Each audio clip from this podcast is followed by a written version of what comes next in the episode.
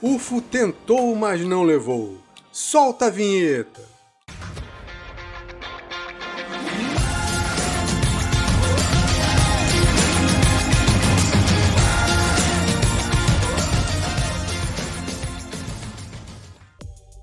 Um agricultor voltava para casa depois de jantar com um amigo, e quando caminhava na trilha por volta das 20 horas, numa noite escura e sem lua, acende o cigarro e algo assustador acontece. Vamos ao caso. Este caso aconteceu em 1979, entre os meses de agosto e novembro, pois a testemunha não lembra a data correta, só lembra que era a época da seca. O local que ocorreu foi a sudoeste de Santa Cruz, que fica no Rio Grande do Norte. Benedito Henrique de Souza, mais conhecido como Beato na época com 39 anos, morava na fazenda que pertencia à sua família há quase 100 anos. Sua casa ficava a mais ou menos 3 quilômetros da sede da fazenda, que era de seu pai. O nome da fazenda é Cacaruaba e tem cerca de 500 hectares.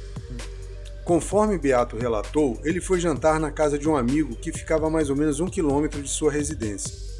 E quando foi por volta das 20 horas, se despediu de seu colega, pegou a trilha para ir para casa. Foi caminhando tranquilo, a noite estava totalmente escura, já que não tinha luar, e quem mora na roça sabe muito bem do que eu estou falando. Com luar fica muito mais fácil de caminhar.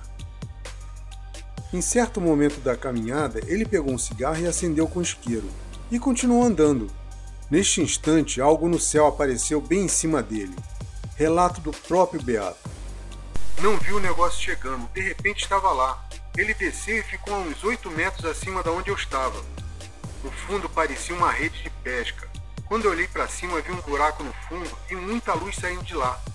Parecia dia lá dentro. O UFO não fazia barulho nenhum.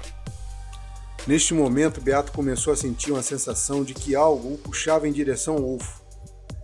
Apavorado, ele se agarrou numa pequena árvore com o nome de catingueira, que é um arbusto muito típico da região.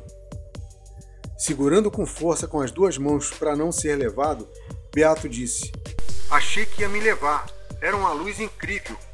Parecia um aspirador de pó tentando me sugar. Acho que queria me puxar para aquele buraco. A luz era tão intensa e brilhante que Beato não conseguia olhar para ela muito tempo. Mesmo olhando rápido, Beato conseguiu ver três seres ou pessoas, já que eram muito parecidos conosco.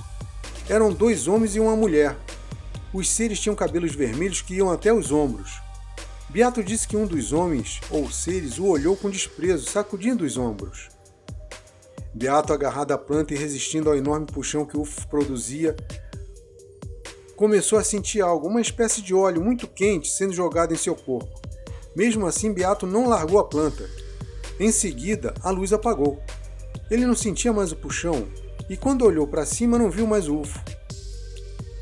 Conforme ele disse, quando olhei para cima, a coisa tinha sumido. Mas agora, por conta da intensidade da luz, Beato estava momentaneamente cego. Sua vista foi voltando aos poucos ao normal e ele correu para sua casa. E chegando lá, contou tudo para sua esposa. Ela verificou seu corpo e comprovou que havia pequenas queimaduras em seus ombros. Depois deste avistamento, Beato mudou drasticamente seus hábitos e modo de viver. Ficou dois meses praticamente sem sair à noite. E agora ele só fuma à noite, na presença de algum amigo ou parente. Beato também declarou que após o incidente ele ficou com as marcas das queimaduras, os olhos ficaram ardendo uma semana não podendo ver nada que brilhava. Atualmente, Beato herdou outra parte da fazenda, mas ainda continua com medo de ficar à noite sozinho no campo. Então, o que achou desse caso? Comente e divulgue.